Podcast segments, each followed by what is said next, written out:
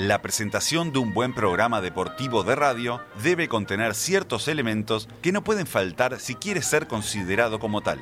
Algunos de dichos elementos pueden ser los siguientes. Un relato de un momento histórico del deporte, que pueda ser considerado épico por su trascendencia. Rompo la fuente y me dirijo raudo y veloz al canal de parto intentando siempre, tratando de mantener la cabeza adelante y ya veo la luz, ya veo la luz, ya veo la luz, ojo que viene también la placenta, el cordón, esto es un quilombo bárbaro, peinado. Un momento de reflexión sobre lo que significa la actividad deportiva y su importancia. ¿Sabes lo que quiero retomar? Las partidas de Age of Empires online. Nunca las Ah, jugué, porque lindo. nunca tuve en su momento, estamos hablando del principio de los 2000, ¿verdad? Conexión a internet estable como para Claro. jugar. Una declaración profunda, introspectiva y meditada de un deportista. O sea, yo básicamente llegué de viaje y me toman mi cuarentena y mi cuarentena es mi cuarentena. Y momentos graciosos de intercambio entre quienes conducen. Escuché una cosa, Sí. Facundo. eh, Nunca- a nunca tratar de amigos imaginarios a gente que está del otro lado de un dispositivo una no es muy llave. Para, para, para, para, para, Para, para, para, para, para. Hacemos así. Yo le doy la palabra. Y si todo esto falla, una presentación en vivo que hable de lo que va a tener el programa del día, con un poco de humor, bastante mala lectura y unos cuantos furcios. A continuación, 90 minutos del programa deportivo de radio menos deportivo del mundo. Por decir algo, sexta temporada.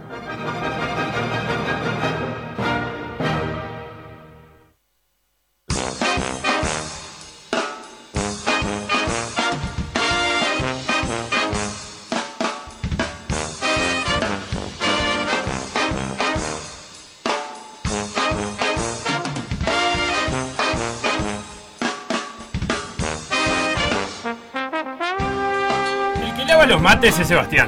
Y yo no te pido que seas ansina, ¿viste? Pero si al tercer mate parece que estás mateando desde las 6 de la mañana, es para matarse. Y ya que le estamos hablando a Sebastián, ¿dónde está Sebastián? Dicen que lo vieron cantando bajito. Una canción de Rombay parece en la madrugada. Dicen que volvió, dicen que está acá, dicen que se ha muerto, dicen que volverá. ¿Pero se murió? juro yo. Eh, no lo descartes. Justo hoy, loco, que Granger juega una final. La alegría que le hubiera dado. Y que la Lazio se juega su chance contra la Juve. ¿Y ahora quién le cuenta a Sebastián? En la muerte, en el más allá, que Uruguay clasificó al primer mundial masculino de handball de su historia. Hoy no es un buen día para morirse, Facu. Y si muero hoy, PDA no puede esperar. Entonces, no esperemos más. Comienza la edición 603 de este canto a la vida que dimos en llamar Por Decir Algo. Un programa que no se muere de vago que somos nada más. Por decir algo, en vivo, hasta las 15, en M24.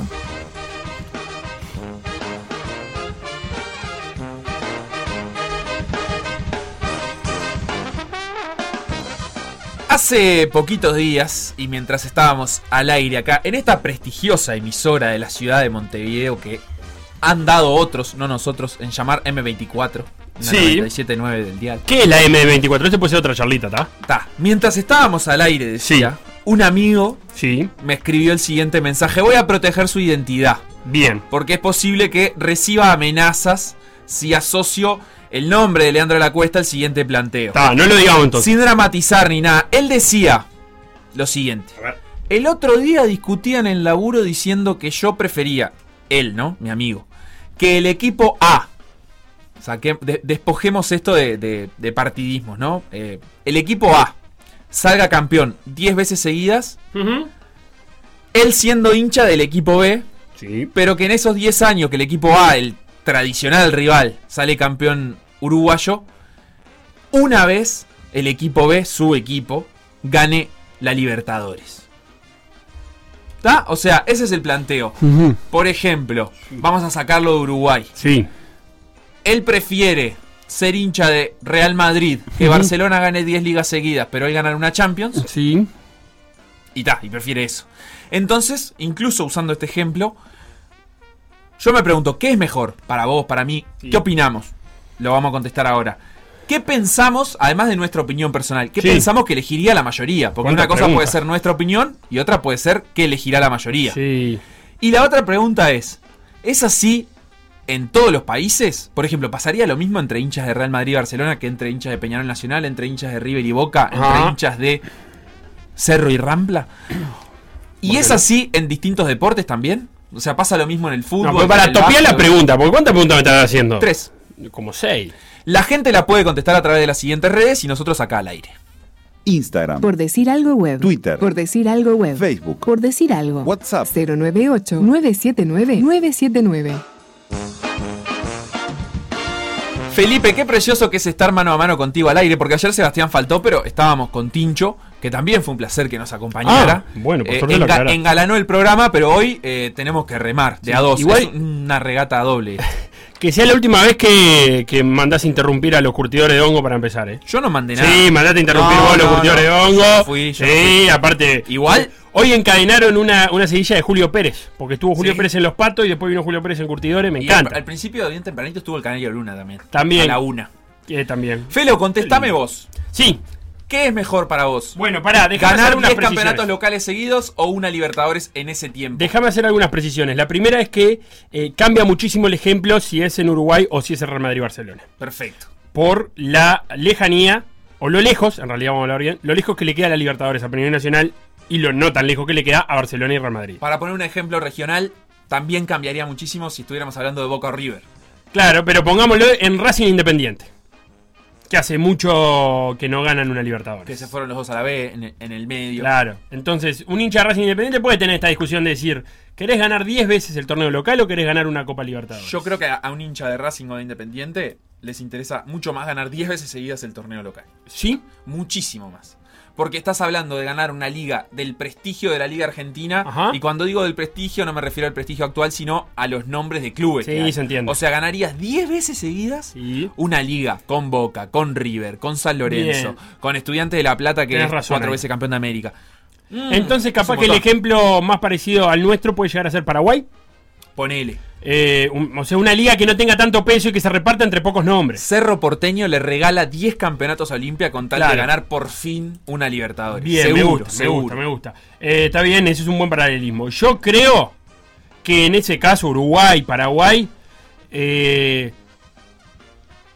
no sé, es muy parejo, o sea que no sé, no me puedo decidir. Yo creo Porque- que no es parejo. Creo que es parejo en nuestros corazones, en el Sí. tuyo y en el mío. Me parece que la mayoría, la mayoría de la gente, si hacemos una encuesta, eh, viene Factum, equipos. Sí. Eh, no sé quién más. Son Pinato. 10 Viene años Neri de Pinato y no, hace tenés razón. Y hace mucho todo mejor. el mundo elige los 10 años. No, es mucho mejor, marcas una generación. eh, sí, no, mucho mejor. Ahora que lo pienso, mucho mejor. Porque que no es un bálsamo, no es un bálsamo. Sebastián Bálsamo. Eh, qué delantero aquel. En, mm, ganar una Libertadores y comerte 10 años seguido de dominio en el, en el fútbol local. Porque. Lo que marcó a estas generaciones No. el quinqueño, por ejemplo. No, eh, date cuenta que. que podés llegar, a te- te- podés llegar a terminar la escuela. O sea, un niño hace de primero a sexto y no vio campeón a su cuadro. Sí, la va a pasar muy mal ese Pero ganó una Libertadores. Sí, Ojo. sí. No, la va a pasar Ojo. muy mal. No, Pero ganó una copa. va- Pero aparte, ¿en qué, Ganó mo- una copa, ¿en qué viajó, momento la ganás? vuelta, fue a Japón, Sí, a pero. de clubes. Pará, es importante saber en qué momento la ganás. Porque pongámosle que el cuadro sale campeón del 2020 al 2030. ¿Vos ganaste la Libertadores 2020? Ah, olvídate. Yo en el 2025 ya no puedo tirar más con la Libertadores del Es 2020. verdad eso. Eh, pero si la ganás en el 2025, bueno, ta, te comiste 5 y podés lo- tirar los otros 5. Si la, si la ganás en el décimo año es muy buena. Porque la, sufri- o sea, la Sí, sufrís ta, pero ¿y toda. los otros 9 años? La sufrís toda, toda, toda, toda, toda y ¡pum! Ganás la Libertadores y el otro equipo quedando eliminado en primera fase todos los años. No, no, no. Yo creo que la permanencia en el tiempo es importante. ¿Qué más querías? ¿Qué más querías? Yo quería trasladar esto. eh, No, dame las otras preguntas que ni me las acuerdo. es que una era si qué, qué preferías vos y yo y qué, pe- qué pensamos que elegiría La, la, gente mayoría. prefiere los 10 años. La gente prefiere los 10 Sí, años, sí. ¿no? Yo creo que en eso, de hecho, me, me parece que hasta el propio Leandro que hacía este planteo Sí. reconocía que la gente prefiere los 10 años, No. porque él lo hacía como un planteo polémico. Claro, capaz que uno te dice la Libertadores y vos le decís, no, no, pará, pará. Pensá bien lo que te estoy diciendo y ahí ya no te dice más. Ah, ¿Qué más? ¿Qué otra pregunta? ¿En otro deporte? Y bueno, y la, la otra pregunta es, ¿es en todos los deportes igual? Porque en todos los países ya contestamos que no. No. ¿En todos los deportes te parece que es igual o no? ¿Un título internacional? Yo pienso, por Ah, ejemplo, básquetbol, ¿no? Hoy Sí. juega la final Barça-Bascoña. Sí. Barça no gana la Liga de España desde 2014, si no me equivoco. Pero si hubiera ganado una Euroliga en el medio. Y, Real Madrid no, falta un, no faltaba una final en los últimos ocho años. Siempre estaba en la final de la Liga. Real Madrid. Ujú. Justo coincide que también Real Madrid ganaba la Euroliga y todo, ¿no? te ganaba todo. Pero si, si en esos años Sí. eh, Real Madrid te comandaba la Liga ACB, pero venía Barcelona y te ganaba una Euroliga. Bueno, ahí eh, lo que tenemos que, lástima que no está Sebastián, que es el, el- el señor prorrateo. Hay que mesurar la importancia de ese campeonato internacional. Lo llevo a Sudamérica, Facu, y yo me pierdo. Una FIBA América es. Ese sí, sería. El FIBA América es el torneo como panamericano de clubes. De digamos. clubes. Sí, porque incluye generalmente a mexicanos y. Está. Una FIBA América es realmente importante en los equipos de básquetbol. Es lo primero que sacan a relucir. Porque la Euroliga sí es de lo primero que sacan a relucir Claro. los equipos europeos. Dice, yo gané tantas Euroligas. Eh, Obra- ¿Cómo se llama el del fenómeno? Obradovich. Obradovich. Se va ahora, me quiero Se morir. va, bueno. Obradovich te dice, ¿cuántas eh, Euroliga ganó Obradovich? Se presenta y te dice, hola, soy Obradovich, gané. ¿Cuántas ganó? ¿Seis? ¿Ocho? ¿Mil? Eh, Obradovich, Sí. Euroliga, 8. Si Ocho, seguro, está. Dice, hola, soy Obradovich, eh, gané ocho Euroligas. Pero yo no creo que venga, hola, soy el Che García y gané dos, dos FIBA América. No, no, no se usa. Entonces es muy importante saber eso. Eh, el, el nivel de importancia de- del campeonato regional que, que estás disputando y si lo usás para presentarte. Eso es clave. 9 Euroligas ganó Obradovich. Qué fenómeno, qué bestia. Eh, Pónganle, póngale Eurobradovich. Sí, Obradovich. Eh, no. No sé, no sé. La, la verdad es que es cierto que lo que tiene el fútbol es una trascendencia de las competencias internacionales eh, de clubes que otros deportes no han logrado cosechar, digamos. Euroliga en básquetbol es un buen ejemplo de una liga que sí, que, que es muy importante. Pero en América es cierto que no hay un- ningún torneo que haya calado tan hondo. Yo creo que, de vuelta, en Uruguay le queda tan lejos a un equipo uruguayo ganar un FIBA Américas, eh, ga- ganar Eh. un torneo de las Américas, eh, Liga de las Américas se llama. Le queda tan lejos a un equipo uruguayo que creo que cualquier hincha de cualquier equipo te diría yo prefiero que mi equipo no gane una liga uruguaya de acá a 20 años, pero salir campeón en el continente. Sería un logro muy pesado para el básquet uruguayo en general. Sí, claro. Pero está, es, es cierto. No, no sé, no sé. A ver, la, la gente A ver acá. qué dice. Geraldine por Twitter dice: local, una Libertadores. No entendí, Local no entendí. y visitante, ¿dónde va? El local una Libertadores. Visitante. En- entiendo que lo que está manifestando, capaz que hay algún error de tipeo, es que prefiere ganar la Libertadores. Ganar la Ah, Libertadores. no, espera, espera, Geraldine, pensalo bien. Pensalo bien. Son 10 años, Geraldine.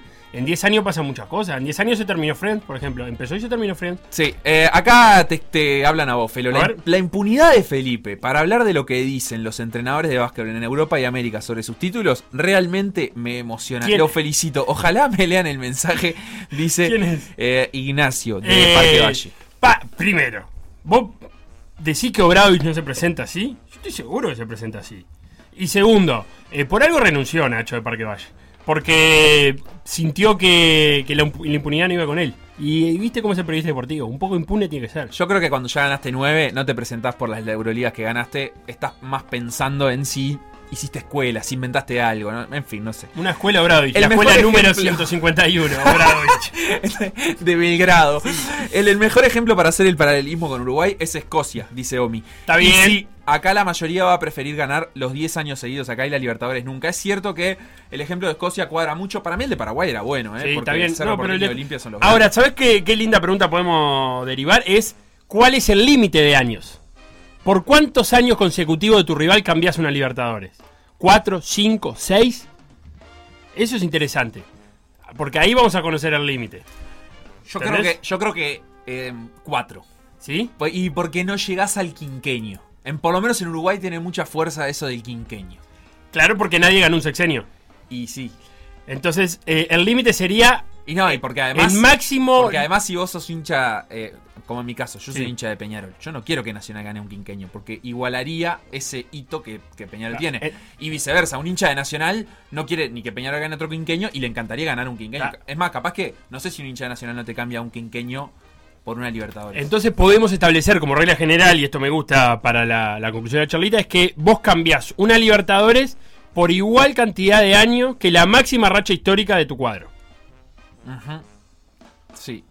no sé. Si la máxima racha histórica de tu cuadro son 5 años, vos lo cambiás hasta por 5 años. Por 6 ya no. Claro, eso está bien, puede ser. Me cierto. gusta, listo, qué linda. Guardiola, nos dice Diego acá, Sí. eh, dice que tiene más mérito ganar la liga por un tema de constancia, eh, como para tirar ingredientes en, en esta Constancia Moreira. Sí, también lo dice Guardiola que eh, no se lleva bien con la Champions. También lo dice Guardiola que dirigen las mejores ligas del mundo. Sí, pero no se lleva bien con la Champions. eh, Está, pero entiendo que es mucho más mérito ganar a Libertadores para un equipo uruguayo que ganar el campeonato uruguayo.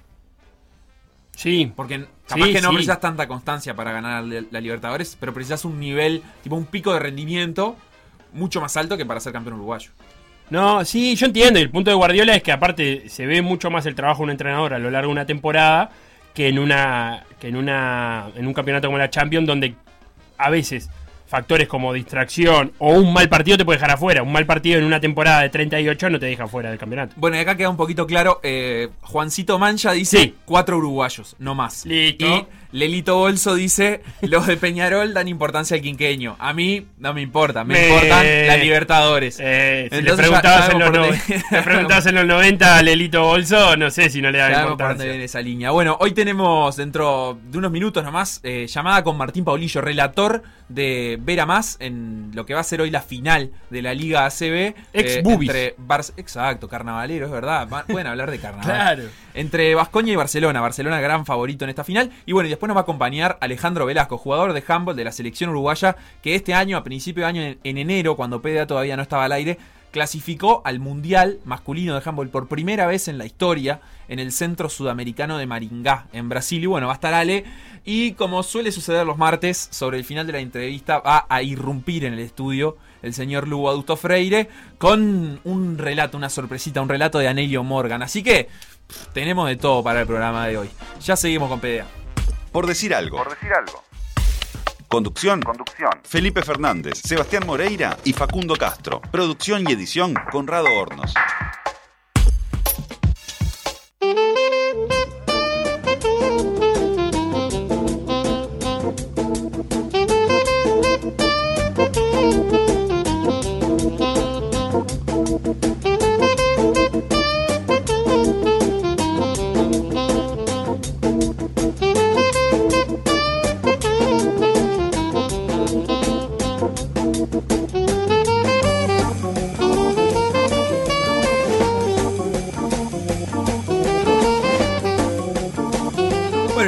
Recién, hoy a las 15 horas, al término de PDA podemos decir, es la final de la Liga ACB, la Liga de Baloncesto de España, entre el gran favorito Barcelona que juega contra Vascoña, equipo donde están el uruguayo Jason Granger y el argentino Luca Vildosa, de gran destaque, qué jugador que es Luca Vildosa, Barcelona que tiene en su plantel figuras de, la NBA, ex ex NBA incluso como Nikola Mirotic o Alex Abrines y otros destacadísimos jugadores de- del baloncesto europeo como Tomás Hertel, un base francés, y eh, Adam Hanga, un americano que, que juega hace muchos años en competencias de alto nivel en Europa. Es un equipazo eh, realmente el de Barcelona, pero para hablar de eso estamos, eh, ¿quién mejor que, que el relator de la transmisión La de Vera Más? de la ACB. Ahí está, hoy lo van a escuchar dentro de un ratito nada más, eh, relatando Barcelona-Vascoña. Lo tenemos a Martín Paulillo. ¿Cómo andas, Martín?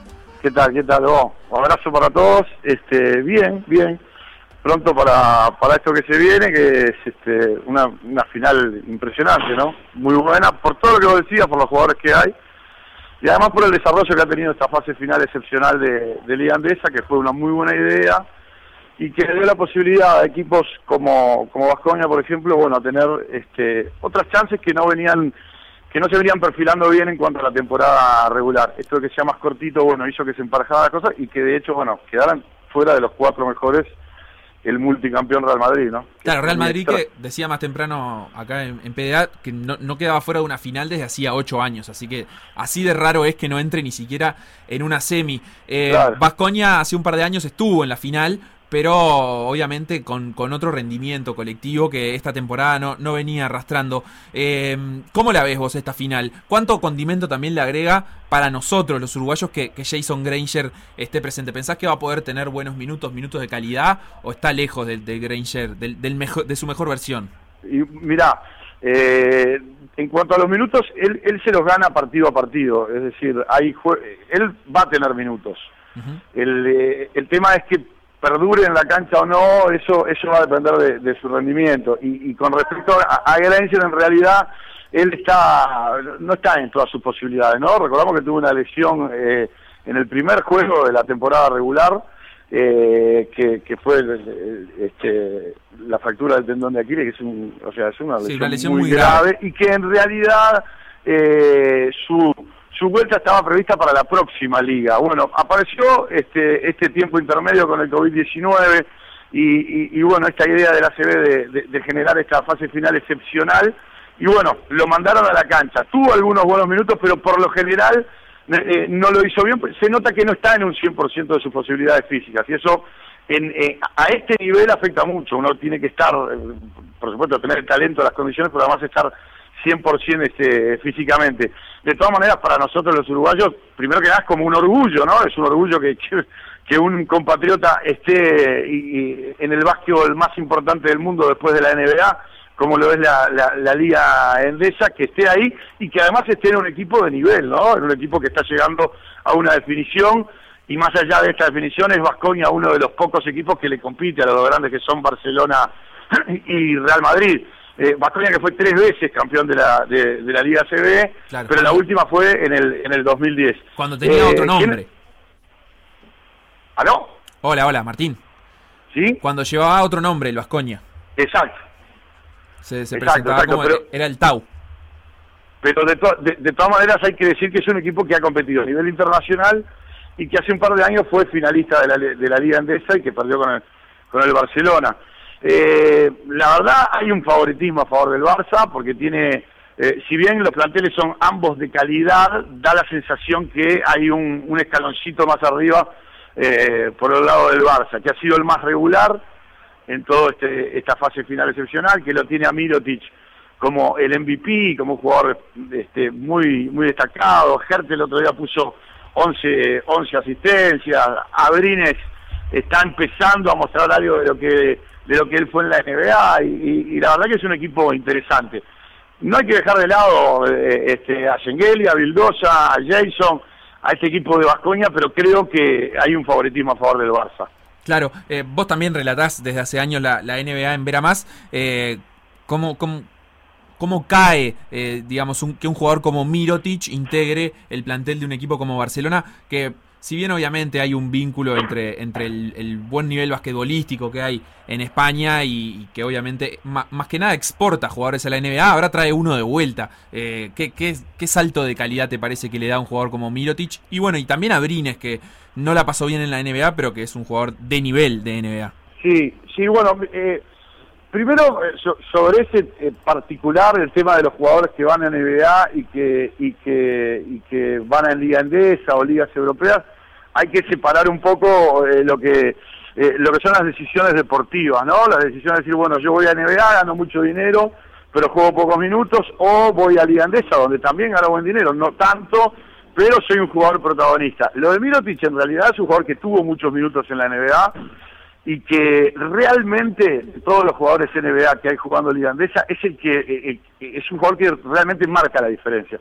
Vos te das cuenta, este tipo es un NBA y, acá la está rompiendo y, y- y hace absolutamente absolutamente todo y, marca la diferencia. A la Liga Andesa la, la, la realza, por supuesto. Lo de Abrines es un caso especial, es un jugador que tuvo una, una situación de vida muy particular, que incluso en un momento tomó la determinación de dejar el básquetbol y, y volvió y no pudo marcar esa diferencia eh, eh, NBA Liga Andesa como jugador dentro de, en, la pista, ¿no? Pero en realidad eh, en estos últimos juegos ha logrado conexión y se sabe que, es un jugador este, muy importante, que además ha logrado conexión con Mirotic, entonces eso creo que, que- está muy bueno y que le da un toque. Con respecto a- a- al nivel de estos jugadores NBA y Liga Andesa que van y que vienen, son jugadores de primerísimo nivel y que más que nada las decisiones pasan por lo personal y por lo que uno quiere como su carrera. Es decir, por ejemplo, Jason Granger tuvo oportunidad de ir a, a- a probarse a NBA o, o- o- o a integrar el draft, etcétera, pero bueno, tomó la decisión de, de seguir siendo protagonista y no jugar de repente 12 minutos en NBA, pero sí hacerlo 25-27 como, como protagonista en Liga Andesa. Claro, y además eh, que además hay una renuncia económica de, de aquellos jugadores que van a, a ocupar puestos de relleno en la NBA, porque las grandes estrellas ganan mucho dinero, pero las no tan grandes estrellas en la NBA ganan menos dinero de lo que gana un base titular en Europa como lo es Granger. Eh, Seguramente, seguramente. Entonces digo, también la, eh, es decir, por ir a Liga Andesa no, no es que estés resignando demasiado dinero, porque eh, se paga y se paga muy bien, ¿no? Claro, Son ligas súper profesionales, de equipos que, que, bueno, que incluso ya se están armando, los que quedaron fuera, Real Madrid se está armando para la próxima temporada, todos los equipos apuestan todos los años porque es eh, el mejor básquet FIBA eh, a nivel de, digamos, eh, de, un país, no, estoy hablando de, la Euroliga, etcétera, ¿no? Pero es el mejor básquet FIBA, y bueno, de hecho es el campeón del mundo, España, ¿no? Claro, claro. Dejanos una opinión eh, sobre, obviamente Barcelona es el favorito. eh, primero sobre qué pensás que va a suceder vos en el partido y después sobre qué haría falta para que Vascoña lo gane, sin, sin ser el equipo favorito. Bueno, yo creo que eh, me parece que eh, el favoritismo existe. Eh, la rotación de calidad de Barcelona va, va a pesar y mucho. Eh, ahora, Vascoña podría hacer pesar algunas cosas que tiene eh, y que le han otorgado los números en este en esta fase final, que es, por ejemplo, el dominio de los rebotes ofensivos, es el equipo que más eh, ha conseguido eh, rebotes defensivos en promedio en todos estos juegos. Por lo tanto, me da la sensación que el básquetbol eh, de ataque rápido, es decir, eh, eh, correr permanentemente, es algo que le puede dar rédito a Vascoña. El hecho de tener a, a, a Vildosa y a Granger, son jugadores rápidos, inteligentes, que saben salir, que Henry, que es el, el base titular eh, eh, en este momento, son jugadores que, que, que saben salir rápido y que saben jugar el básquetbol de, de, este, de ataque rápido. Creo que conseguir eh, puntos eh, rápidamente en las posesiones antes de los 6, 7 segundos para Vascoña sería ideal.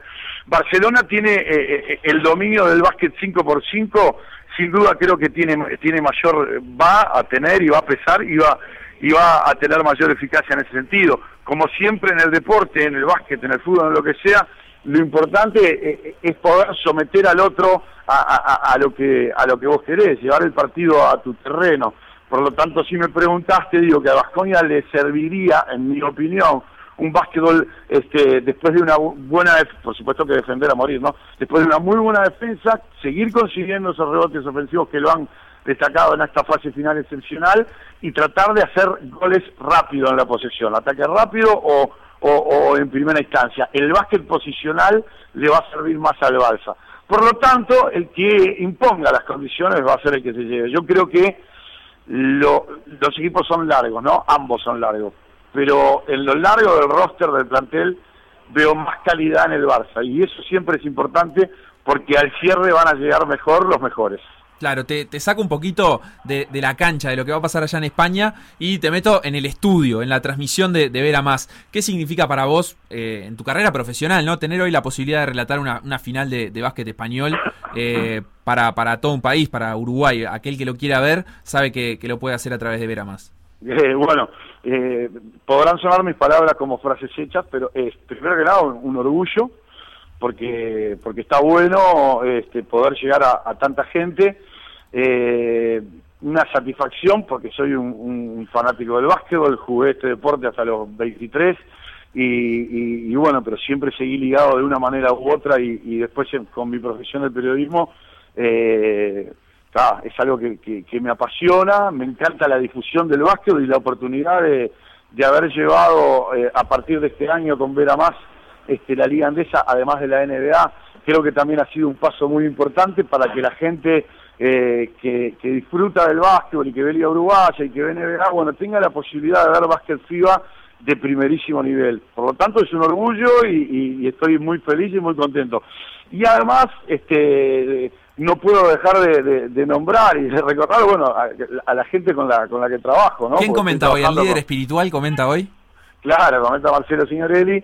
Eh, no, no, eh, fuera, fuera de broma, sí que es nuestro líder espiritual, eso es cierto, pero fuera de broma, nada, es un orgullo para mí también estar al lado tipo que, bueno, este, eh, eh, eh, fue el técnico de la selección hasta hace poco, que tiene títulos este, a nivel local, un tipo que sabe mucho y que además, y es lo que yo más valoro, es un tipo generoso a la hora de compartir conocimiento, ¿no? Porque sabemos que esta es una vida donde hay mucho hay mucho egoísmo, hay, hay mucho de, apretarse, de guardarse. Marcelo es un tipo que comparte sus conocimientos con, con nosotros y esa apertura generosa a mí me parece que hay que valorarla. La valoro yo como compañero y deberían valorarla también las personas que, eh, que, que, bueno, que pueden recibir. Santiago Díaz también, Martín Friedman, este, eh, El un tal propio Facundo Castro. un tal, un tal Facundo Castro, Santiago Rodríguez, este, bueno, en general es bueno y muy bueno compartir con gente este, buena, eh, que sabe y que es generosa a la hora de, de- compartir, no hay egoísmo. Este es realmente un grupo de trabajo muy, pero muy bueno, eh, que, bueno, los que tenemos experiencias laborales varias, sabemos que este tipo de cosas hay que valorarlas, y yo lo valoro mucho. Orgullo relatarlo hoy, y, y bueno, espero que la gente lo pueda, lo pueda disfrutar de la mejor manera. En una hora el salto inicial entonces entre Barcelona y Vasconia se puede ver por, por ver a más. Muchísimas gracias Martín por estos minutos y, y muchos éxitos para la transmisión de hoy. Vamos arriba, vamos Abrazo arriba. grande. Martín. Abrazo para vos, abrazo para todos. Y este y bueno, espero que ya, eh, como, como, como habíamos quedado, el año que viene, PDA Básquetbol, haciendo la Liga Uruguaya en radio, vamos a Bueno, bueno, bueno, qué lindo eso que estás diciendo. Atento, atento, Pará, atento. escuchá, ¿y podemos hacer el combo con carnaval también? ¿Y ¿Pero cómo? ¿Sí, cómo? Te- Tengo dos primeros premios, no sé si sabías. Por, por eso te estoy diciendo. eh. Tengo dos primeros premios con los bubis. Me parece que tenemos que hacer un combo ahí, porque Vamos es carnaval, fútbol y básquetbol con Martín Paulillo. Claro, pero imagínate, imagínate. Ustedes quieren que los mate Tenfi. Vamos a hablar con las autoridades ahí. Vámonos. Un abrazo Martín. Abrazo arriba. Hacemos una pausa y enseguida seguimos con PDA. Vienen las noticias y más tarde Ale Velasco. Lo que pasó en por decir algo, revivirlo en pda.uy o buscar los podcasts en SoundCloud, Mixcloud o Spotify. Redes. M24. En Twitter, M24 Radio. en Instagram, M24 Radio. en Facebook. M24. Glosario del lunfardo deportivo. Por decir algo. Ah, el, cale- el calecitero el que le da la pelota y siempre tiene una vueltita para atrás antes de, de pasarla, por más que tenga un compañero a dos metros. Te hace un enganche para atrás, un rodeo, te para una carga que te dan de matarlo. Ese es el 5 calecitero. Por decir algo. Decir algo. El programa polideportivo de M24.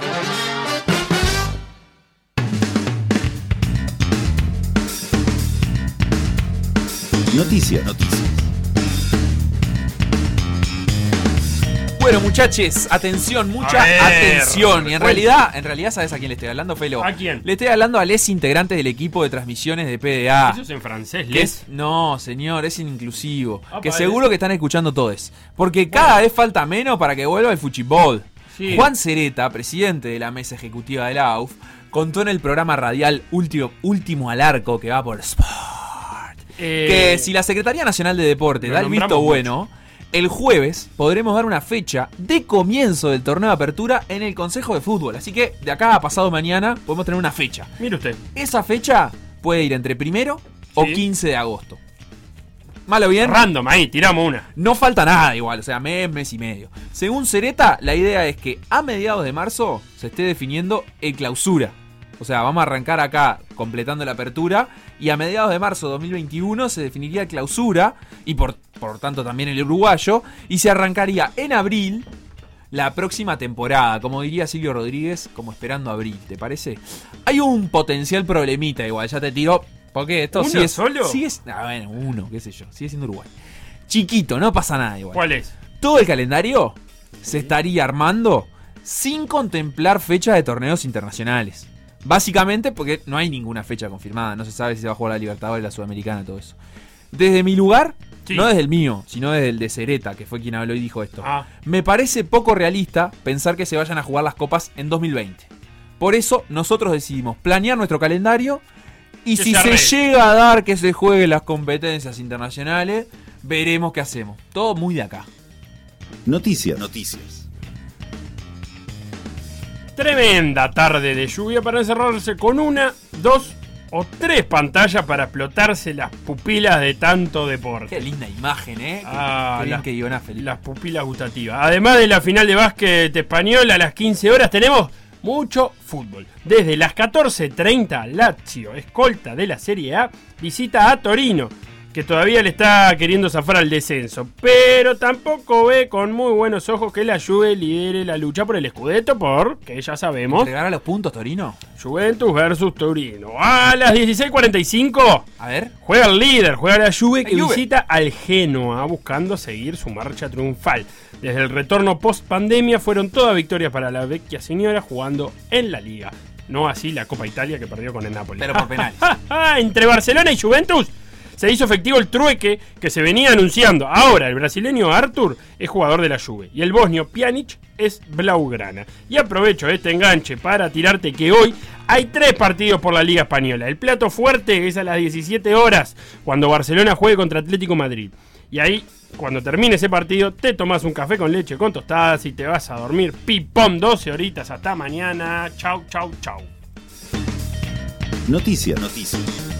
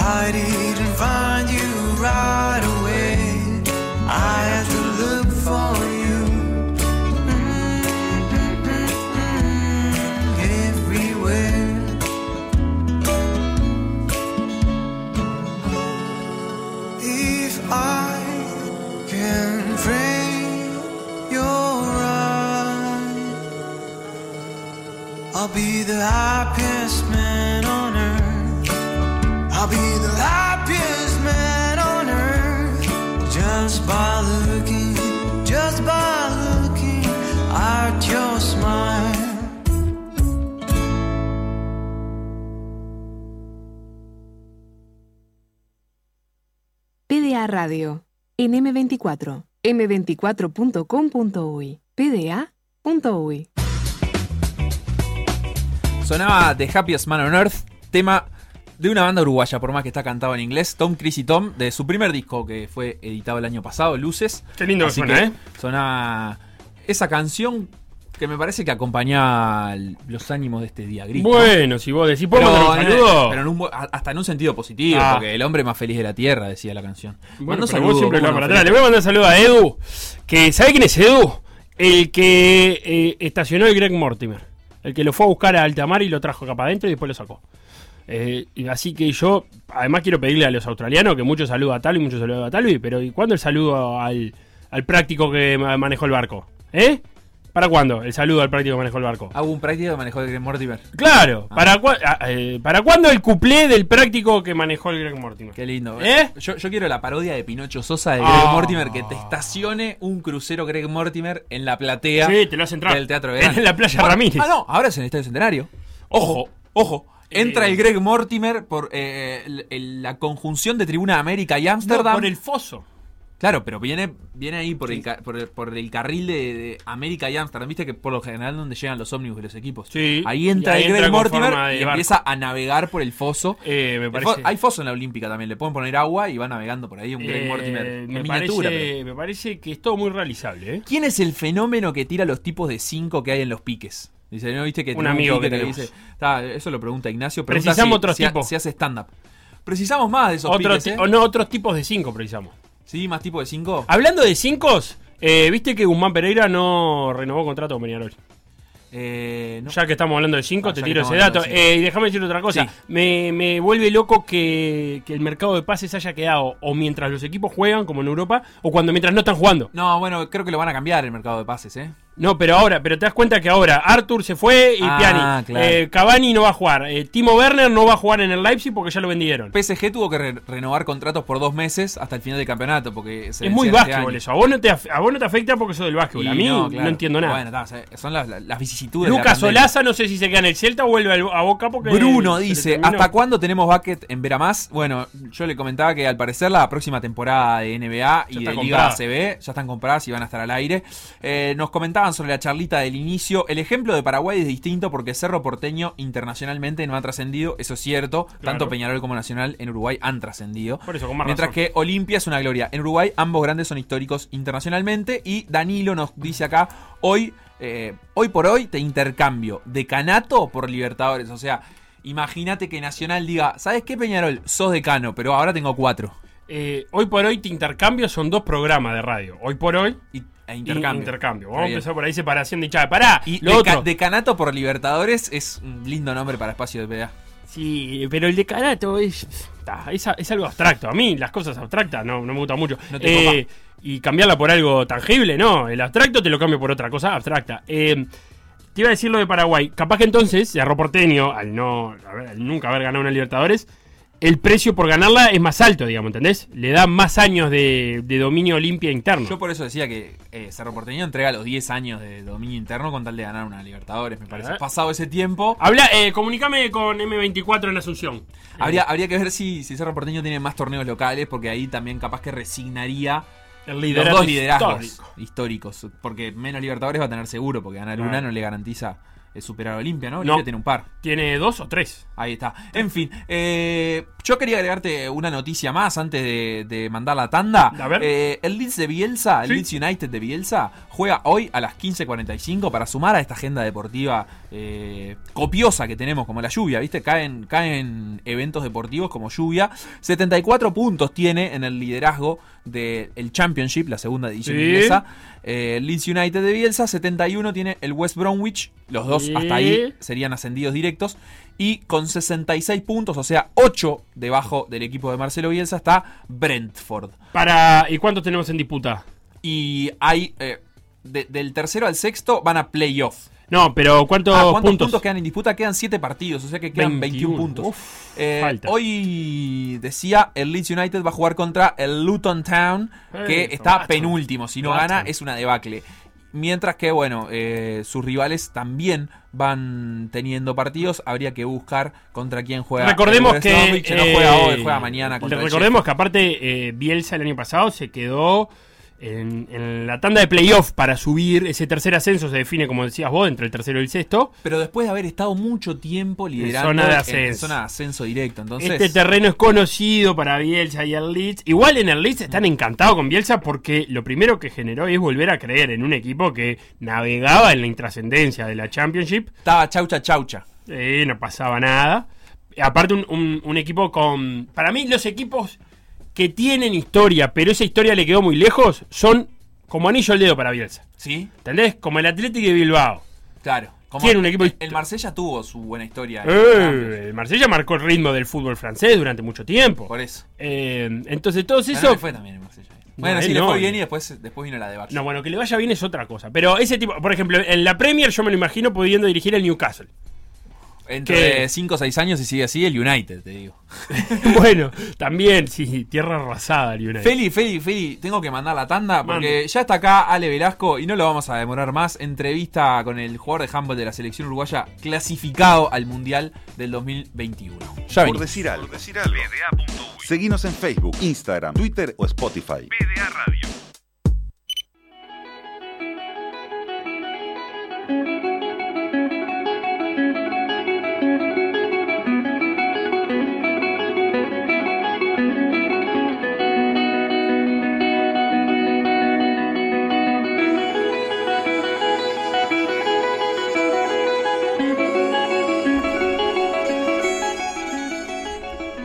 Salir a jugar contra el mundo. Junto antes que los aeropuertos se cerraran y los países se aislaran. hasta que pasara la pandemia, justo antes de que se tomara conciencia de una pandemia global. Cuando estaban haciendo la última llamada para subirse a bordo del Mundial de Handball, en el último enero pre-coronavirus, justo ahí, Uruguay logró clasificar un Mundial masculino por primera vez en su historia. Lo que cuesta vale, y lo que vale no es otra cosa que el trabajo acumulado. De saber que se estaba cerca pero no se podía, acariciar logros y quedarse en el casi. El dolor de ver siempre ese titular Uruguay fuera del Mundial por poco.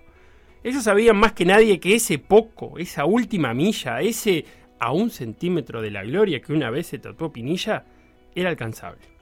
Ese tatuaje de Pinilla nos lleva a Chile y es Chile, o era Chile, el rival a vencer. A veces sucede que el último paso para alcanzar algo tiene nombre y apellido, y en el handball masculino es Chile. Chile, siempre Chile. Tanto que era el rival del debut ahora. La suerte del campeonato se decidía el primer partido. El primer rival es al que se le dedica más horas de pienso. Los antecedentes eran varios, pero habían dos que tenían que ver con ir al Mundial. 2010, cuando se quedaron afuera en la serie por diferencia de goles, y 2014, jugando de local, cuando el Mundial se escapó en el último minuto. Pero esta vez, en el último enero, lo que era normal dejó de serlo. La nueva normalidad trajo una victoria y una clasificación al Mundial. Ir a jugar contra el mundo justo cuando el mundo se cierra.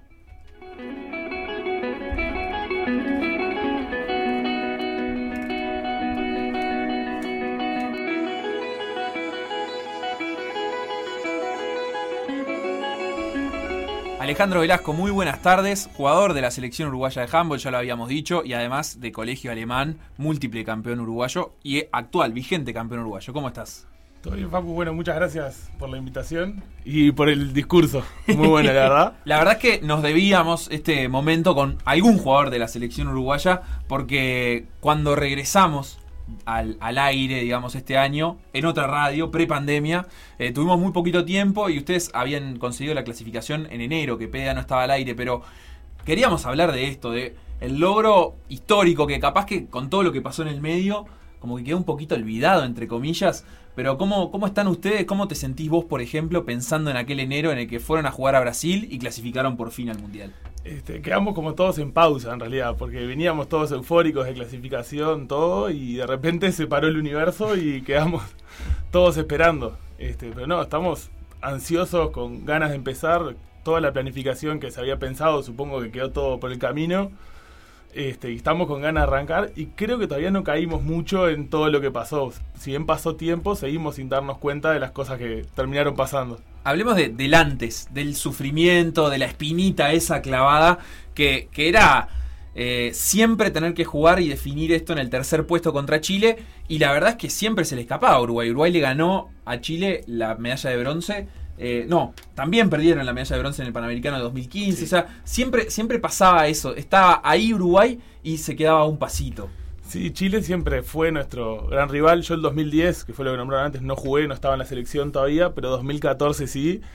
Y es una espinita bastante grande que nos quedó a todos. Y por ejemplo, yo siempre cuento que en el partido este último contra Chile hubo un momento que mi cabeza solo decía que no pase Canelones de vuelta. O sea, no nos podemos permitir de nuevo Canelones. Claro, y qué difícil que es convivir con eso. Justo ayer el Felo comentaba, estábamos hablando de Barcelona y, y cómo los jugadores de Barcelona el año pasado cuando eh, perdieron una eliminatoria contra Liverpool, el mensaje en el vestuario era que no nos pase lo de Roma que les había pasado el año pasado. Que fue Y- su canelones, digamos. El canelones Claro. del Barça era Roma. Y no es un pensamiento muy positivo tampoco como para estar adentro de una cancha. ¿Cómo lo sobrellevas en ese momento?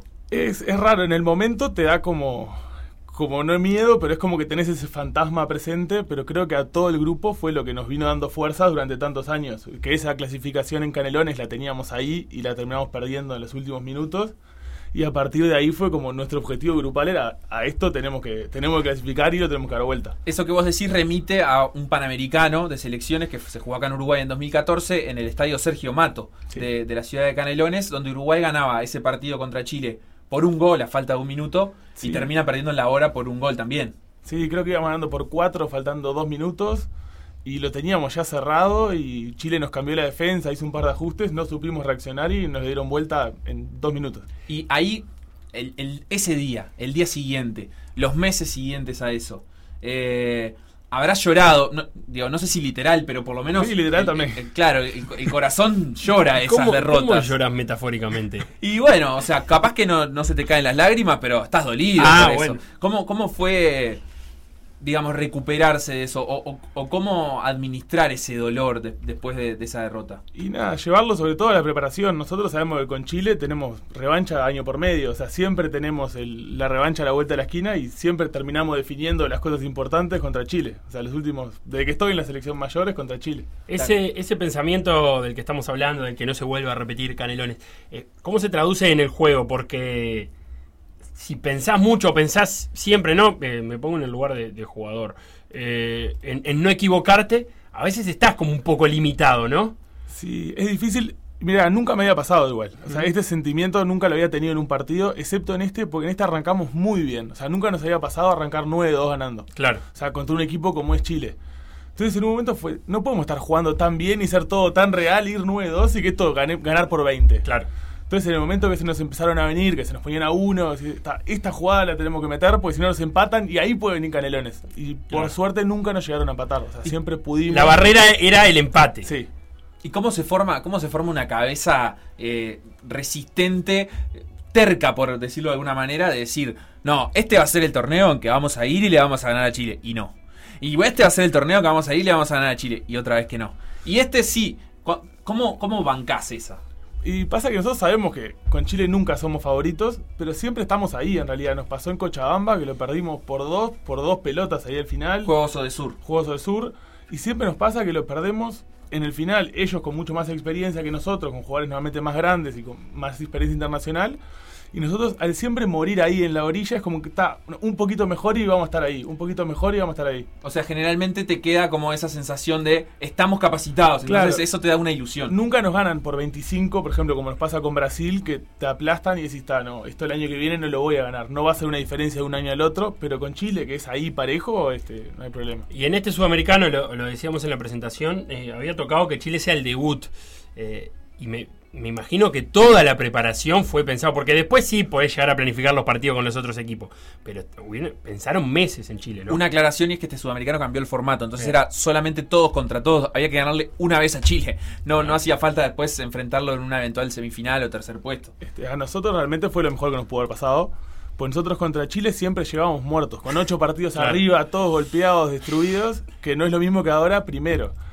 Eh, lo empezamos a pensar cuando salió el fixture, que debe haber sido en diciembre, noviembre, y claro, nosotros empezamos a entrenar el 20 y pico de diciembre, para esto que fue el 14 de enero. O sea, no tuvimos seis meses de entrenamiento para pensarlo. Pero siempre desde que arrancamos y nos juntamos con Jorge y el nono fue, ta, el objetivo, primer partido. Después de ahí vemos qué pasa. Pero Claro. para pensar en algo hay que ganarle a Chile el primer día. ¿Y se le gana eh, haciendo algo diferente o, o porque ese día estaban más finos que otros días? Creo que lo principal fue que jugamos bien. No diferente, pues nosotros como grupo tenemos nuestra identidad y nuestra forma de jugar que no la vamos a cambiar. Pero jugamos, se nos dio jugar bien a todos. Un buen partido, otras situaciones que se fueron medio que, se acomodó el planeta para que nosotros, además de jugar bien, hubo determinadas cosas que nos ayudaron.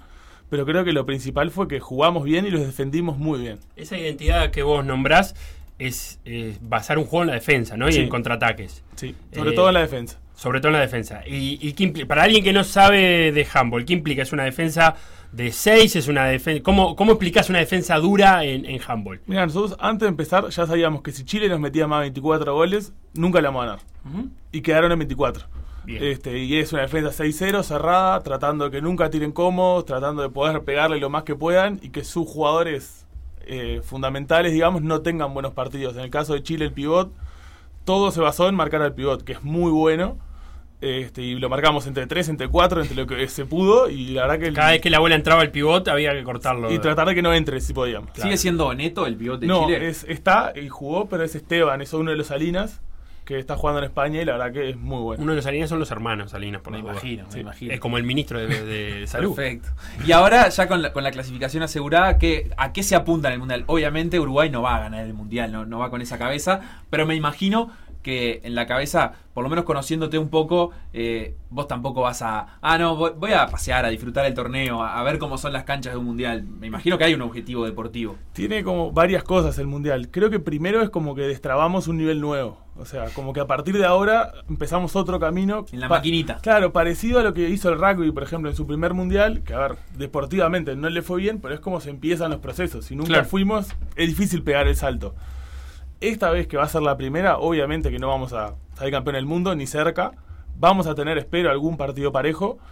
Pero en lo deportivo es tratar de crecer lo más que se pueda. Eh, en, ponés el ejemplo del rugby. El rugby una vez que llega al mundial se propone quedarse en ese nivel y jugar a Claro. ese nivel. Eh, el handball está en condiciones de proponerse eh, ir más asiduamente, no te digo clasificar a todos los mundiales, pero como el rugby, ir uno cada dos o uno Sí, yo creo que sí. ¿Sí? Este, Yo creo que sí. Este, el cambio de formato que hubo en los torneos nos beneficia, que nos separaron del norte. Porque, por ejemplo, ahora Chile, que quedó afuera con nosotros, juega un repechaje contra El Salvador para ir al Mundial. Bien. Que debería ganarlo, o sea, no debería. Y eso se mantiene supuestamente en el tiempo, o sea que. Claro, porque el repechaje de Sudamérica, digamos, el cuarto sudamericano es... ¿Qué es? ¿El Salvador que es el segundo o el tercero del norte? No, es juega por Centroamérica, está por fuera del norte. Ah, o sea, bien. no entra Cuba y Estados Unidos, que serían los dos más difíciles de arriba, no están en ese torneo Ah, O tampoco. sea que el, el, el handball centroamericano es, por Sí. ahora, un escalón más abajo que Sí, el cuarto sí, nivel sudamericano. El asunto es que Sudamérica no pierda puestos de clasificación, que era Claro. algo que también se había manejado Sí. en un momento. Porque si Sudamérica pierde puestos, ahí es Argentina, Brasil y Sí. olvídate. Este, pasa primero, el mundial se, se aumentó la cantidad de equipos. ¿Cuántos son ahora? 32, tipo Ah. fútbol. Antes éramos 24. Claro. Este, y cuando fuimos a este último torneo, supuestamente clasificaban 4 directos. Pero como no llegamos a hacer 8 equipos en el torneo, nos sacaron una plaza. Claro, no podían entrar más del 50%. Claro. Entonces esa plaza fue la que se arregló por repechaje por fuera. Bien. Si se mantiene todo como ahora, para nosotros es una chance muy grande de seguir participando, digamos. ¿Y, y cómo le explicás a, a la gente de fuera del handball, que en tu caso es poca, porque también tu familia está en el handball, tu novia, tu cuñado, todo, es todo handball, pero eh, hay que contextualizar ese logro, porque enseguida comparamos con el mundial y la verdad estamos un poco mal acostumbrados. Ir a un mundial es como moneda corriente, pero te han, has tenido que contar lo que significa ir a un mundial en handball. Este, no, no me ha tocado porque, por lo que vos decís, porque Está toda mi gente rodeado de cerca, No, pero la gente cercana a mí, digamos, ya sabe que lo venimos luchando hace Claro. 10 años y una vez que calificamos fue tipo, está, sí, casi- claro. Este, mi padre que fue casi todos los torneos, o sea, todos más o menos saben lo que es, pero para nosotros es algo totalmente histórico.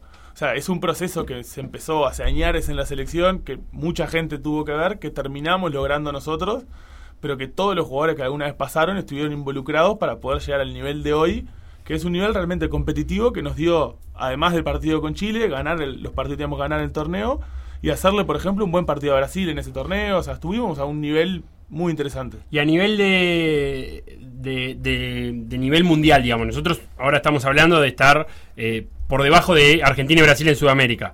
Eh, y, y contarle a la gente cuáles cuáles son los, los, la- los países que dominan este deporte y a la par de quién podemos llegar a estar a, a nivel mundial. Los que dominan son Dinamarca, Francia, España, eh, Croacia, algún nórdico más. Qatar y nacionalizados. Qatar que estuvo muy bien en un tiempo, ahora es más normal, digamos. Nosotros, por ejemplo, creo que vamos a estar a un nivel de Australia, Arabia Saudita, el cuarto o el quinto africano, o sea, ahí creo que podemos pelear. Bueno, los dos de Norteamérica que vayan están a nuestro nivel.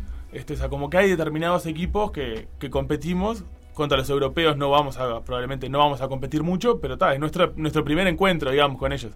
Ya está en la puerta adusto, Sí. pero yo tengo alguna preguntita más Sí. y sobre todo me gustaría que Ale se anime como a, soñarlo. Sabemos que en Uruguay siempre cuesta por tema de recursos, pero si de acá, pensando que eh, hay fronteras abiertas y posibilidades de hacerlo, hasta el Mundial hubiera que prepararse de la mejor manera, ¿qué sería para Uruguay una gran preparación para el Mundial?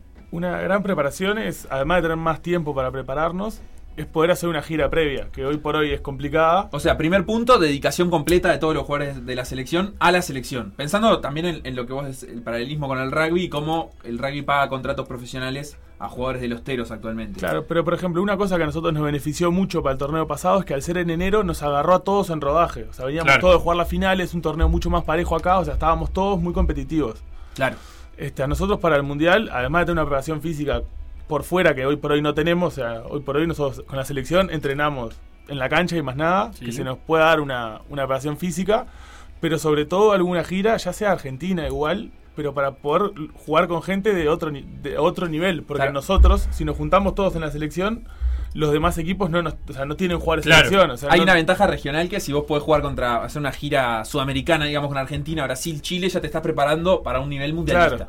Pero esa gira también implica, siempre pasa lo mismo con los deportes amateur, ¿no? Significa eh, Costos. costos, sí, y más tiempo eh, fuera del laburo, digamos. Sí, claro. Porque una cosa es preparar un mundial y te vas al mundial 20 días, y otra cosa es que esos 20 días le tengas que agregar un mes eh, entre viajes previos que hiciste antes, ¿no? Claro, pero por ejemplo, ahora para, fuimos a Argentina a jugar una gira antes del Panamericano y fuimos un fin de semana. O sea, Argentina te permite el Bien. viaje de fin de semana. Que Eso está obviamente estaría fantástico irnos a jugar a España, Francia, donde podamos, pero Argentina te deja irte un viernes de noche, jugar dos partidos y nos volvemos todos. Y, y jugando contra equipo, contra clubes argentinos es un buen nivel, es un No es escalón lo- más arriba. Sí, es un escalón más arriba que lo que hay acá. Capaz Ah. que te puedes juntar con la selección que hay practicando allá de ellos. O sea, hay como determinados equipos y formas que nos pueden beneficiar. Brasil también tiene mucha, mucha gente fuerte como para jugar.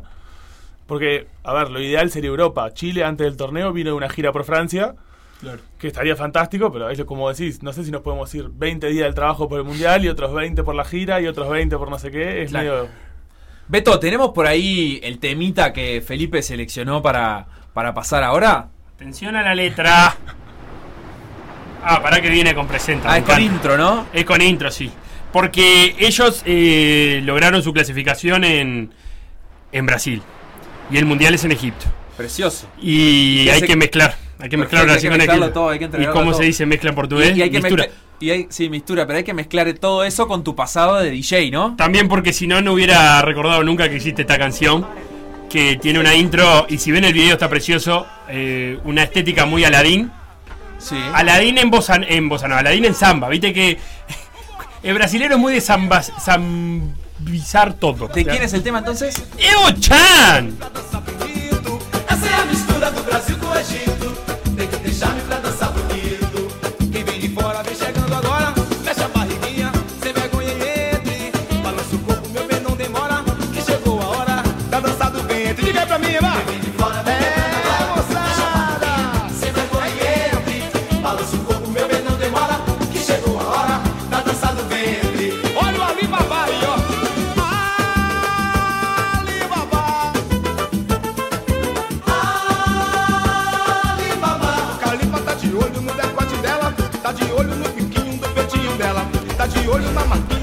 sé qué fijación. Copadísimo, adulto, copadísimo.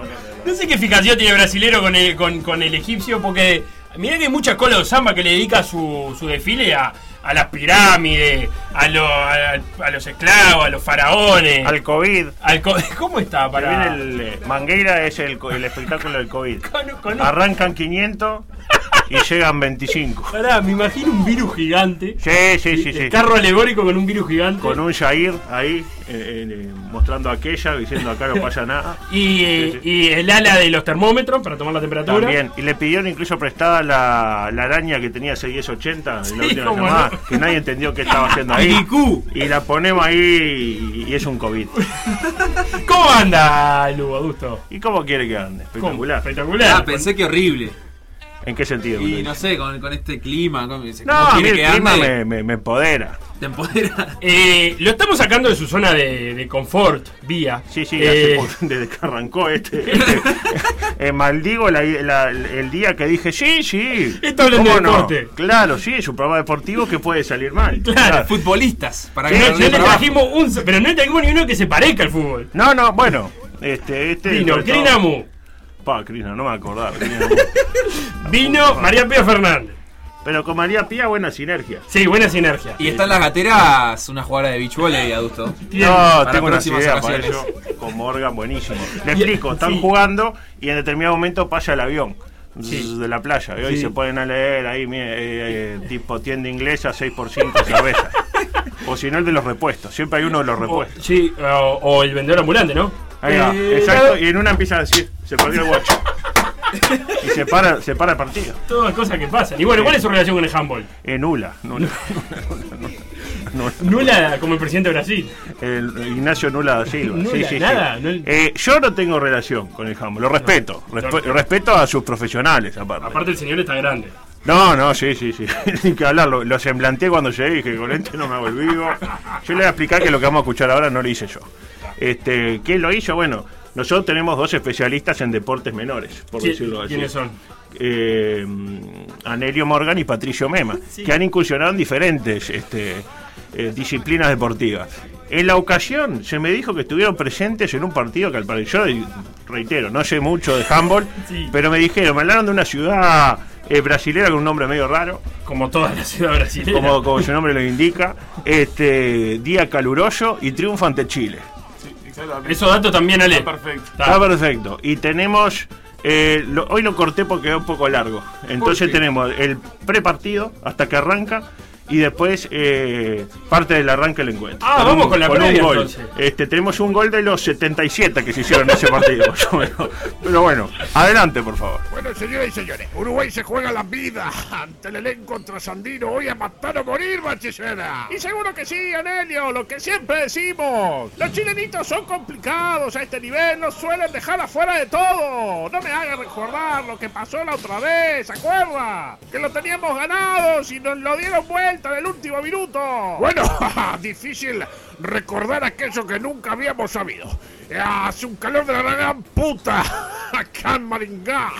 Brasil, un escenario deportivo que parece el no reunir condiciones dignas ah, para albergar un certamen de esta categoría. Vamos con el informe de Cabrala y repasamos el 7 de Uruguay para enfrentar a Chile. Informe Jennifer, Jennifer, peor en la seda. Uruguay con Navarrete, Chaparro, Listón, Ancheta, Fabra y Sponsorberg. o algo así. Máximo Calcio, 14 para Miranda, Bruno Méndez. Felipe Pesoe González, el portero. 18 para Rodrigo Motejara, que debe ser hijo del técnico, con todo lo que eso implica. Tacala. Rubo con el 20, Sebastián Vecino con la 22, esperemos que ande mejor que su homónimo tricolora. Alejandro Velasco con la 24 de flojo desempeño en lo que va de certamen, Conchoca con la 34. No me gustan los números tan altos y el 74 para Guillermo Meliana. La nómina de Botejara, el coach celeste cuyo crédito lentamente se va agotando. Por el lado de Chile, un equipo con mucha marca, Cabral. Dijo marca, marca, perro, perro. La marca del whisky.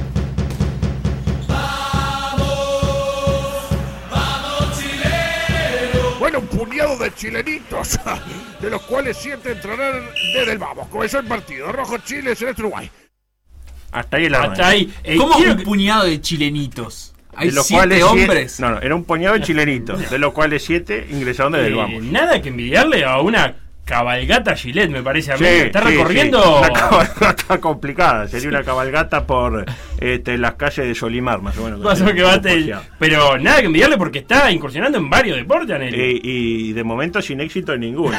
¿Cómo Pero- viste la previa, Ale? Excelente. ¿Sí? Sí, sí, sí, excelente. Se le complicó con algún apellido, me pareció. Tenemos apellidos difíciles. Ah, bien. apellido difícil. Pero aparte dijo Anelio de flojo desempeño eh, Alejandro Velasco. No había empezado. Pero si no había empezado el sudamericano. primer partido del campeonato. No había empezado el sudamericano. Y un flojo desempeño. Pero entonces, bueno, entonces era un flojo de Sí, desempeño. la verdad que hasta el momento. Exactamente. Mal, mal en la entrada en calor. Tiró Mal- tres tiros afuera. Exactamente. Bueno, veamos cómo. eh, Tenemos el arranque del partido, tampoco llama muchas ilusiones. A ver. Adelante. El partido. Rojo Chile, Celeste Uruguay. Ataca Chile, para mí camina.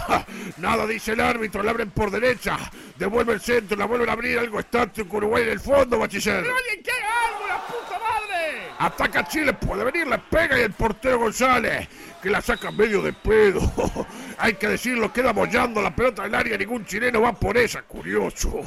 Al avance con la pelota Uruguay, lento. parsimonioso. Pero por favor, alguien que acelere, un puntero que desborde, alguien que tire, que, haga- que intenten algo diferente. La tiene Pongerman. Tocó para Botejara por izquierda. Toca para otro que no sé su nombre. Devuelven para Botejara, que toca de vuelta para Pongerman. Abroquelado Chile. Tocó para Botejara, la vuelve bien por izquierda. Bueno, esto va a ser largo. Van dos minutos y siento que van siete horas. Tira de distancia a ver qué pasa, Botija. Tocó por Velasco, penetró. ¡Ay, Fau! Son tiros. Para mí son tiros.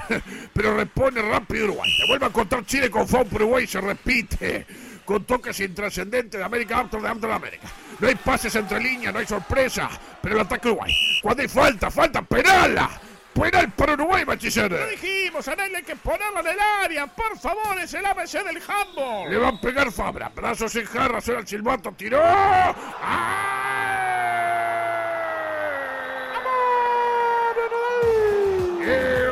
Uruguay fue abra bien tirado. La tocó a la izquierda el arquero que nada pudo hacer Uruguay 1. Chile 0, Bachiller. Pero bien tirado el penal, usted lo decía, Nelio, como debe ser, fuerte y contra un palo y atajable. Para el chilenito y ahora sí, a jugar el tipo de handball que más nos favorece. Todo el equipo para atrás, todo y especular con el resultado. Y más que nada, Botejara, hay que poner jugadores que sepan aguantar la pelota. Hay que tenerla. Bueno, les quedó un poco largo el comentario. Uruguay se gana 3 a 1, Bachiller. Estás muy dinámico, no da tregua. Bueno, ¿Por, por qué ahí. suena la ola esperanza cuando hace un gol Uruguay? Veo que le llamó la atención eso y no le No, llamó la la atención la de la rañada cuando entró Sí, Uruguay. Ya veo, ya veo su partidarismo político. Quiero Acá decir- no, no me gusta politizar el handball. Es una gran cortina, es una gran cortina para gol ese, ese segmento de la Sí, Esperanza. es como tipo Brasil. sí, Claro. sí, sí. Eh, y otra cosa, creo que Anelio está un poco confundido con la regla de básquetbol por momento, ¿no? Cuando pide tiros. Cuando pide tiros. Sí, sí. Después de la falta. Yo, yo tengo dos preguntas para Velasco. La primera. Eh, Yo tengo como 10 74. Ane- Apúrese. Anelio decía, el golero González la atajó de medio de pedo. Siempre medio de pedo la atajada en handball, ¿no? Eh, vamos a defenderlo y decir que no, pero un poquito Un sí. poquito sí. Algo sabe Pipe. La verdad que además atajó todo ese, to- ese torneo. Algo anticipan y algo ven, pero también tiene algo de suerte. Pero Pipe sabe y para mí las atajó porque sabía. ¿Cuándo ataja? Eh, ¿Mérito del atacante, eh, mérito negativo del atacante o mérito positivo del arquero? Positivo del arquero, siempre. Siempre, bueno. Eh, Siempre tengo- porque es el compañero. Claro. Claro. Y seguro. porque si no, además, eh, el que tira puede ser el compañero y lo dejas mal. No me- no Vos que Claro, dijo. pues, No, no. claro, si, si yo tiro. Lo que siempre decimos, la si, droga. si yo tiro y es mi defecto haber tirado mal. No, mejor que sea mérito positivo del arquero. Ah, ti- u- claro, usted se lava las manos y dice, no, ¿qué quiere? Mire lo que es esta Claro, por ejemplo, a ver, es este, eh, ¿cómo se dice? Imbatible. Como decía aquel, el golero de, de River, ¿se acuerda? Que dijo que se sentía inexpugnable. y, le- y se metió un gol en contra de un clásico. Inexplicable. inexplicable. Era Carrillo, ¿se acuerda? Amadeo. Eh, no, el otro. Ah, el de más joven. El muerto. Eh, no, No. el otro. Eh, decía, de- del 1 al 10, el, el señor Alejandro Velasco, grado de parentesco con el Rafa Velasco Eh, con mi padre, 9. y con Concha Velasco. Cero. No. Si usted eh, me tuviera que decir las tres mejores características del handball como para convencerme de ver un partido entero. Algo que nunca he hecho ni espero no hacer, ¿verdad? Eh, ¿Qué me diría? Si tres, nada más. La cantidad de goles. eh, la, la velocidad, no mirándonos a nosotros, pero de los demás equipos, la velocidad. Y toda la parte del contacto físico y la defensa. Eso le puede gustar el contacto físico. Sí, Eh, los eh, goles no pa, tanto. Yo le diría que los goles como que me aleja. de- Claro, usted del 0 a 0. Pero la violencia, bien entendida, siempre es, siempre es bienvenida. Eh, usted vino eh, a este mismo programa, por lo que estuve viendo, el 12 de diciembre de 2019. ¿El handball uruguayo se quedó sin referentes o es amigo de los conductores? el segundo. ¿Un ídolo en el handball? No, no, no creo. No, no, no, No, si ¿quién usted, es? no, que Ah, usted no lo es y lo sabemos. mejor. Sino, si usted ¿Sabés? tiene. Unión de handball, sí. eh, Joaquín y sus mujeres. Ah, me está tomando el pelo, ¿eh? Él jugó en Trujillo. eh. Jugó en Trujillo, claro. Todo el mundo juega, hasta el loco Abreu jugó en Trujillo. Eh, ¿Usted es consciente de que si me hubiera dicho, qué sé yo, eh, Washington Salsamendi, Yo le creía. el Bueno, le hubiera dado por 95% de la gente hubiera dicho, eh, un fenómeno se Washington. conocía más. Ahí está. ¿Un ídolo fuera del handball? Joaquín y sus mujeres. ¿Hay droga en el handball? Joaquín y su bien. Espere que borre las que pueden ser respondidas como Joaquín y su ejército. En materia de infraestructura, del 1 al 10, ¿cómo está Uruguay? En materia de handball y en materia de Joaquín y su inf- Ahora la, la nueva cancha alemán suma mucho, pero estamos cortos, un 6 capaz, 6 Un 7. 6, respecto a lo que podríamos o respecto al primer nivel. Respe- respecto al primer nivel. Primer nivel. Entonces estamos bárbaros. Mejor, Estamos- mejor que en el sí. 90% de los deportes. Cuando van a jugar al trócoli, ¿se los discrimina por ser del colegio alemán? No, en, solo Ahí están, ahí en- están los ¿eh? del alemán. Claro. ¿Están eso? El handball Bueno. tiene canchas neutrales, digamos. Se juega en escuela, en el colegio alemán y en alguna plaza de deportes. Pero se que- juega en el cerro. Se juega en el cerro, pero masculino no. Ah. Porque no se puede usar resina. Nosotros jugamos solo en escuela o en alemán. No, apasionante lo de la resina. No, lo de la resina dije, te- temo preguntar. Temo preguntar porque no sé por dónde viene la cosa. Eh, ¿Qué le dijeron en su casa cuando contó y dijo un día, voy a dedicar a esto del handball? No, nada, ya jugaba de chico en el colegio y en realidad mi- mis padres le dije, me voy a ir a jugar a Italia cuando termine el año. Y me dijeron, "Ah, si ya lo conseguiste, bueno. Ah, bien. Anda. Tipo, bueno, nos sacamos de encima este que debe comer bastante porque está grande. Eh, por lo que vimos, pues, hicimos eh, eh, puro periodismo, hashtag Opa. periodismo. Juega el handball desde los 9 años. Corríjame si me equivoco. Correcto. Eh, ¿Qué le diría a un niño de esa, de esa edad que se inicia en este deporte? Además de no. que es un deporte muy lindo que tiene muchas oportunidades, como con, la- con los viajes con la selección y todo lo que, lo que me dio, por ejemplo, a mí. Y que el secreto del handball acá es entrenar. O sea, que entrenando mucho se, se llega. Mire que llega, ¿eh? Lo decía el Toldo Lux. Entrenando. Eh, o sea que los que yo derivo de lo que usted acaba de decir, que los que no llegan a la selección, pues no entrenan lo suficiente. Claro. Clarísimo. ¿No? Este, 2 más 2 son 6. Eh, ¿Cuánto mejor, si es mejor, es el handball uruguayo hoy de lo que era cuando usted arrancó? En materia de juego, o sea, uno ve un partido de los años 90, ve uno de ahora y Profundo nota la diferencia. está, Augusto, ¿eh? No, hoy vine con todo. Este, desde que yo arranqué, la verdad, no sé. Eh, es, es un poco más rápido, eso sí, y más físico, pero no tampoco veo- vi tanto handball antes. Claro. yo conozco solo eh, este momento, digamos. Y lo vi- vivió adentro más o menos igual. Tipo, un poquito Sí, juega- mejor. Lo que pasa es que juega siempre contra los mismos. Acá. Claro. Claro. Y cuando fue a jugar a los cuadros raros, espera que me anoté. El capúa palamano, Sí. los cánticos que le hacían el palamano. palamano, qué feo ser así. Y en el Pan Mogger, español. Eh, jugó en esos dos equipos. La pregunta, Tavares, ¿debe renunciar? No, no, creo que no. ¿Hay un Tavares en el handball? Eh, Jorge Botejaras y 20 Hernán años, ¿cuánto hace sí, que un montón, Oh, no, no, sé, no, un- no un le dé ideas al maestro. Y clasificó mundial ahora, Augusto. 20 años un mundial, adulto. Peor que el otro. Pero, eh, usted fue promesa olímpica en el año 2012. Sí. ¿En qué grado piensa usted que la promesa se cumplió? Eh, no sé, pero después me dieron el otro, así que por lo ¿Cuál menos el otro. otro? El, da el Comité Olímpico al mejor jugador del deporte, digamos. Así Ah, que el proceso claro. lo hice. Realidad olímpica, le digo. Claro, el, el- claro, exacto. El deportista del año Es como de un título intermedio. Es Claro. como ser analista de sistema y después es ingeniero. Procurador. No, no sé si llegué a algo, pero cumplí los dos pasos. Bien. Muy bien. Este, del 1 al 10, ¿cuánto cree usted que saben de handball los periodistas que por ahí cubren handball o narran un partido de handball en Vera TV, que es la Netflix uruguaya? Muy bien ahí, ¿no? Bien, notable. Eh, no, menos de 5. Menos de 5. Sí, Se está metido con Facundo Castro. Yo nunca jamás narré un partido de handball. Hay uno, que. Gonzalo Soto, que transmite, Sí, en el BT jugador de pero ese handball, señor en ese sí BTV. sabe, sí, ese ¿O sí no? sabe. No transmite. Sí, transmite los partidos BTV. por BTV, sí, que lo transmite el jugador y él sí sabe, pero Viste, digo, BTV siempre apostando a a veces menos. Bueno, por algo está donde está, ¿verdad? Hey. Ya tiene los derechos del, del handball hasta el 2114. No Y es lo suyo, no es lo suya. Y va a negociar ahora la renovación, la renovación a cambio de un juego de pelota. Y parece que viene bien rumbeado. Viene bien la cosa, hay un grupo de ocho que apoya.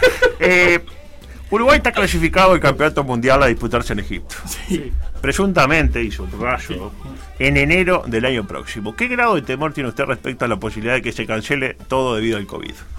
Eh, hoy por hoy ninguno, porque salió un comunicado hace poco que le daban como que se jugaba y que el sorteo iba a ser en breves. Pero siempre que no pase nada y no haya una recaída o algo, Bueno, raro, algún- por algún ahora está. ahí. ¿Cómo está el COVID en Yo- Egipto? No, terrible. terrible, terrible. Eh, Eh, hay, hay teorías conspirativas que dicen que nació de ahí, abrieron la tumba de un faraón y salió el Exactamente, COVID. y salió Juan Carlos COVID. ¿Qué sería peor? ¿Que se cancele el mundial o que le pase como le pasó a los pobres eh, colegas, se quiere, de la selección de fútbol playa, que fueron al mundial, pero el mundial fue en Paraguay? Hay que ligar mal, ¿eh? Jugás un deporte de playa, vas al primer mundial en 5, 10 años sin un mundial, y es en Paraguay. En Paraguay, no, no. Te perdiste un mundial en Tahití, en Bahamas, en Portugal. No, que, que se cancele, sin duda. Nosotros vamos al mundial donde sea. Una vez clasificamos, puede. Claro. Sí, aparte el handball va a lo mismo, porque no. El gimnasio, eh, no Claro, eh, está, sí, no lo había pensado por ese lado. eh, ¿Cómo juzgaría la actuación del doctor Echandi y la Secretaría Nacional de Deportes? Perdón que me puse. Le dio para adelante a la nueva programación de TNU, Echandi, ahora en, en Twitter. Ah, le ha gustado que van a dar este Forrest Gump, que él no la vio. Adelante, Velasco. Eh, la verdad no tengo mucha idea, pero vamos a darle para adelante. bien, bien. El fútbol, ¿debió haber retornado antes, como dice Wisam? En realidad, para nosotros sí, porque nosotros dependemos del fútbol y el básquet para arrancar nosotros. O sea, para nosotros, cuanto antes empiecen lo demás, mejor para nosotros. ¿Cómo Uy, ¿Y, y y por qué dependen? ¿Es porque para la gente que está metida en otra cosa y ustedes hacen ese deporte que nadie entiende? Lo distraemos. Claro, está bueno, no había pensado. El beach handball, lo tiene el beach handball. Le doy opciones. ¿Cuál de estas es la correcta? A. Es el hermano menor del handball y como tal merece respeto. B. Es un deporte hermoso con singularidades que lo hacen único e irrepetible. C. Es un mal necesario. O D. Aleja a la familia del handball de verdad. Debería desaparecer cuanto antes. Tengo que responder B porque si no me van a golpear en mi casa. Él jugó y todo. Sí, sí, yo vi fotos, fotos. Sin duda, B. Promesa olímpica del beach. del De beach también, beach ¿no? De beach no, Eh, ¿Un sueño por cumplir dentro del handball? Eh, ir al mundial. ¿Y un sueño por cumplir fuera del handball? Volver del mundial. Claro, vivo. que se puede hacer el mundial. Bien. ¿Cuándo se retira un jugador de handball? ¿Es cuando le cuesta armar el bolso para ir a entrenar o cuando ya no tiene ganas de que lo caguen a piña cada vez que penetra o se pone de espalda al arco? Eh, creo que la segunda, cuando ya no te da el cuerpo para aguantar más que te peguen, decís, no, hasta, acá llegué. ¿Y a cuánto estamos de ese, de ese momento? En, en horas. No, creo que tengo para rato Y todavía. pará, y cuando te, te empieza a incomodar ponerte eh, resina. Resina lo que- en las manos. Resina en las manos. Ah, ¿es en las manos? Claro, quedás No, todo. ponerte no, el problema es sacarte. ya. Eso. Es, es tener que sacarte todo, llegar a tu casa todo pegoteado, pegotear el auto, eso ya es más problema. Por eso, ahí me parece que ahí está el retiro. Claro, no, ya- no, no, no. Yo no, no- no había entendido que eran las manos. Claro. Para adherencia de la pelota. Ah, A mí me quedó una pregunta pendiente. A ver. Eh, ¿Qué porcentaje de penales anota eh, Fabra? Nicolás Fabra.